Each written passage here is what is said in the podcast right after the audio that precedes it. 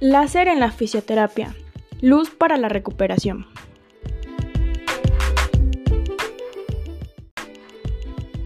Bienvenidos a un nuevo episodio. En esta entrega platicaremos del láser aplicado en fisioterapia y los efectos terapéuticos que este nos ofrece. Acompáñenos.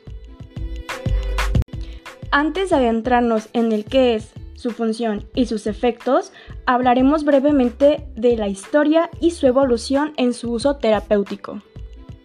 El láser fue inventado en la década de 1960, donde se reconoció su potencial en medicina. Los primeros láser eran de alta potencia y se utilizaban en cirugías y otros procedimientos médicos, pero no eran adecuados para terapias de baja intensidad, sino hasta mediados de 1990, que se implementaron los primeros láseres terapéuticos de baja intensidad, donde su uso inició en el campo de la fisioterapia. Estos dispositivos eran más seguros y efectivos que sus contrapartes de alta potencia y se utilizaron en una variedad de aplicaciones clínicas.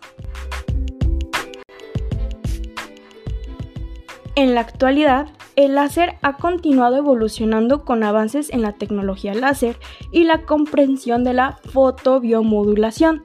Hasta la fecha, se han desarrollado láseres más portátiles y versátiles, lo que ha ampliado su uso en el campo de la fisioterapia.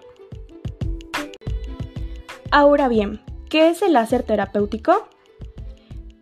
Conocido como radiación electromagnética o láser de baja intensidad es una modalidad de tratamiento utilizada en el campo de la fisioterapia que aprovecha la luz láser de baja potencia para estimular la curación, reducir el dolor y mejorar la función de los tejidos. Pero te preguntarás, ¿cómo actúa el láser en el tejido? Pues es aquí donde entra la fotobiomodulación, que es el proceso mediante el cual el láser terapéutico actúa en los tejidos. Este proceso se basa en la interacción de la luz láser de baja intensidad con las células y los tejidos del cuerpo. A continuación te explico cómo es que funciona.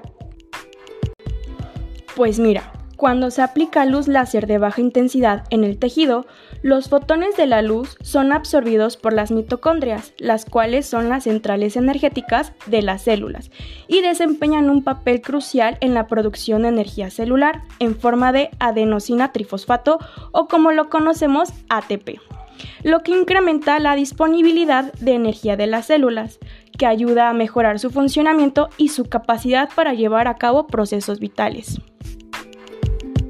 ¿Y cómo es que este proceso celular ayuda en el área de la fisioterapia? Pues mira, mientras más energía disponible tengan las células, mejor procesos metabólicos va a realizar, lo que ayuda en la reparación de tejidos dañados, en la reducción de la inflamación y en la eliminación de productos desechos.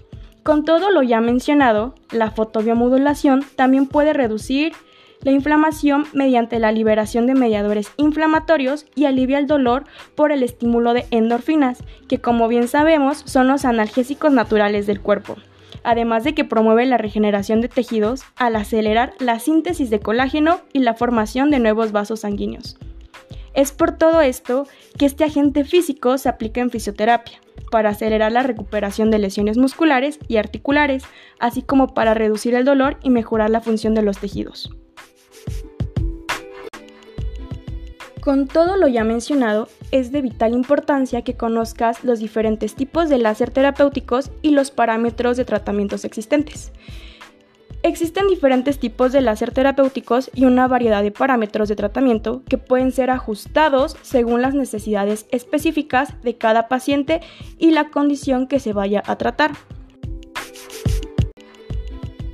Existen tres tipos de láser con efecto terapéutico aplicados en fisioterapia, que emiten luz roja o infrarroja, pero cada uno con una característica diferente. El primero es el láser de helio-neón, conocido como ENE. E. Se utiliza en aplicaciones de baja potencia para tratar afecciones superficiales. El segundo es el láser de diodo, estos pueden variar en potencia y son versátiles. Normalmente se utilizan en una amplia gama de aplicaciones terapéuticas. Y el tercero es el láser de Herbio JAG, que se utiliza en aplicaciones de mayor potencia para tratar afectaciones más profundas.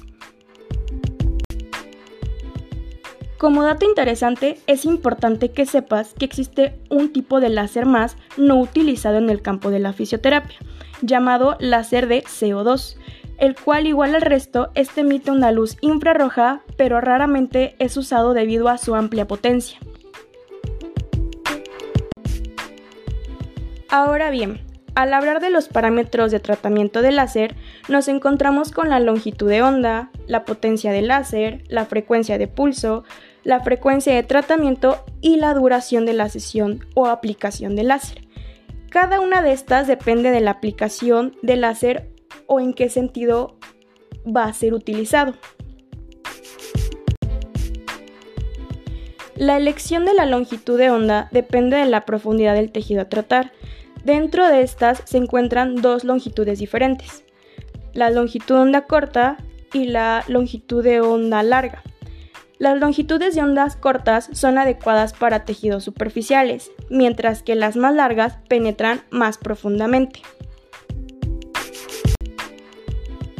La potencia del láser se ajusta en miliwatts y varía según la condición de cada paciente el fisioterapeuta es quien va a determinar la potencia adecuada según la profundidad y la respuesta que presente cada paciente. Respecto a la frecuencia de pulso, se debe tomar en cuenta que algunos láser permiten la emisión del pulso en lugar de luz continua. La frecuencia se ajusta en hercios y puede influir en la eficacia del tratamiento. La duración del láser va desde los 5 a los 10 minutos, pero varía según la condición y el área tratada, lo que va de la mano con la frecuencia de tratamiento, pues esta varía según la afección y la etapa de recuperación. Algunos tipos de láser permiten modificar el tamaño del haz de la luz. Esto puede ser ajustado para focalizar o abarcar una región más amplia y disminuir el tiempo de duración y el tiempo de tratamiento. Hablemos de precauciones y contraindicaciones. Existen precauciones y contraindicaciones que deben tenerse en cuenta para garantizar la seguridad y eficacia del tratamiento. En primer lugar, contamos con la protección ocular. Tanto el terapeuta como el paciente debe usar gafas de protección ocular adecuadas para evitar daños en los ojos causados por la luz láser.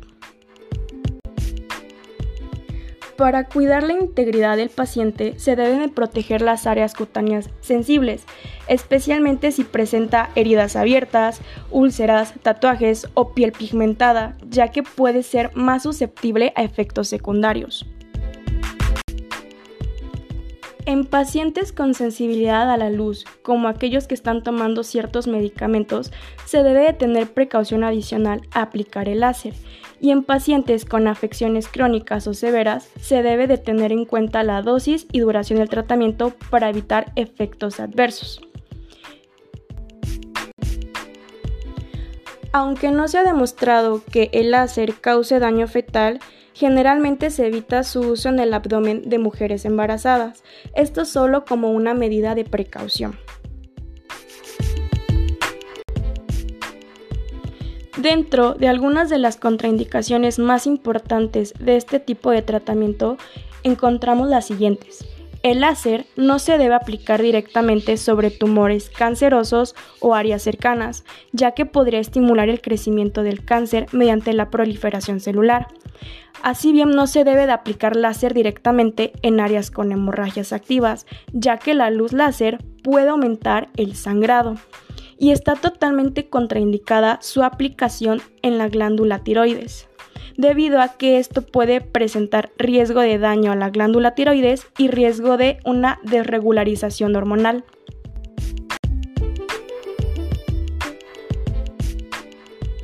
Pues bueno, esto sería todo por el día de hoy. Gracias por acompañarnos en este episodio sobre láser terapéutico en fisioterapia. Esperamos que esta información haya sido de utilidad. No olvides seguirnos en nuestras redes sociales y estar atentos a nuestros próximos episodios. Hasta la próxima.